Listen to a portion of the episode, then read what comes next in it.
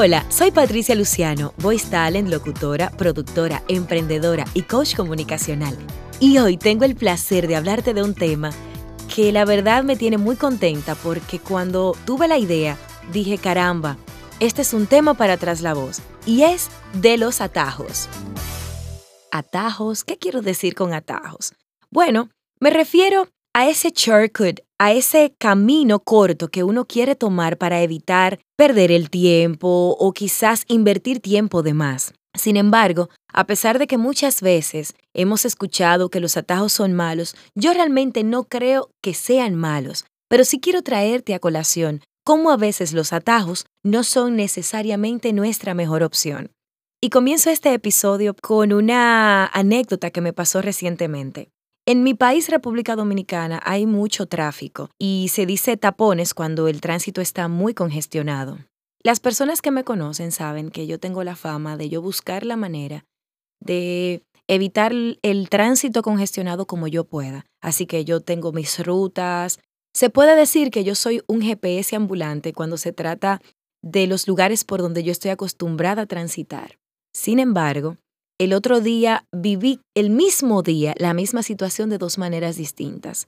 Yo iba saliendo de mi casa, camino a mi trabajo, y resulta que por lo regular yo, como digo, siempre tengo mis rutas. Pero en esta ocasión no reaccioné a tiempo y cuando vi lo larga de la cola, es decir, lo lejos que estaba yo en cuanto a los demás carros y los demás vehículos, dije, wow, voy a durar un buen rato. Sin embargo, resulta que no. Resulta que yo iba avanzando no con la misma rapidez que me gusta, pero definitivamente iba a un paso estable. No tuve que detenerme nunca, siempre estuve en constante avance y al final llegué en bastante poco tiempo.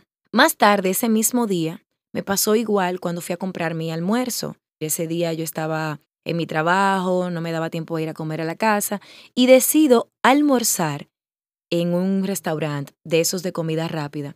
Cuando llego al restaurante, que veo la cola, lo larga que está, o la fila, como decimos en mi país, digo, bueno, voy a durar un buen rato aquí. Sin embargo, los chicos estaban trabajando sumamente rápido y en pocos minutos yo estuve fuera de la fila. Y dije, ves, esto es una señal, esto es un traslavoz seguro. ¿Por qué? Porque muchas veces nos pasa eso. Nos sucede que vemos el trayecto tan lejos que queremos cortar pasos, que queremos cortar camino, y quizás cortando camino terminamos retrasándonos más que haciendo lo que nos toca, es decir, esperar nuestro turno.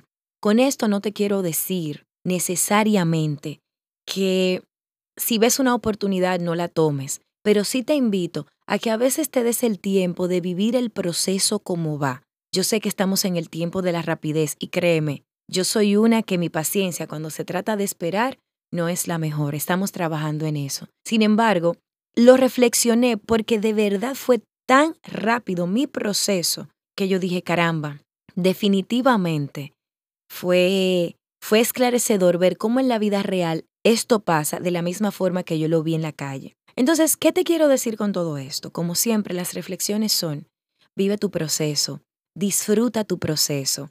Si estás aprendiendo locución, si estás aprendiendo oratoria, no es que no hagas una maestría de ceremonias, no es que no veas los videos de otras personas, no es que no te empapes de lo que ya está, pero también tienes que darte el permiso de hacer una locución pequeña, hacer una maestría de ceremonias en un cumpleaños de un primo, de vivir el proceso de la práctica en escenarios donde la presión es menor. Vive tu momento, disfruta tu momento, no minimices aquellas cosas que te van acercando a tu propósito por pequeñas que las veas, porque un paso de avance es mejor, es mejor que la ilusión de 20 pasos muy rápido. Entonces, la próxima vez que veas una fila o que estés en el tránsito, pregúntate, ¿será que esto es parte de mi proceso? Te prometo que yo también estaré pensando en eso la próxima vez que me toque.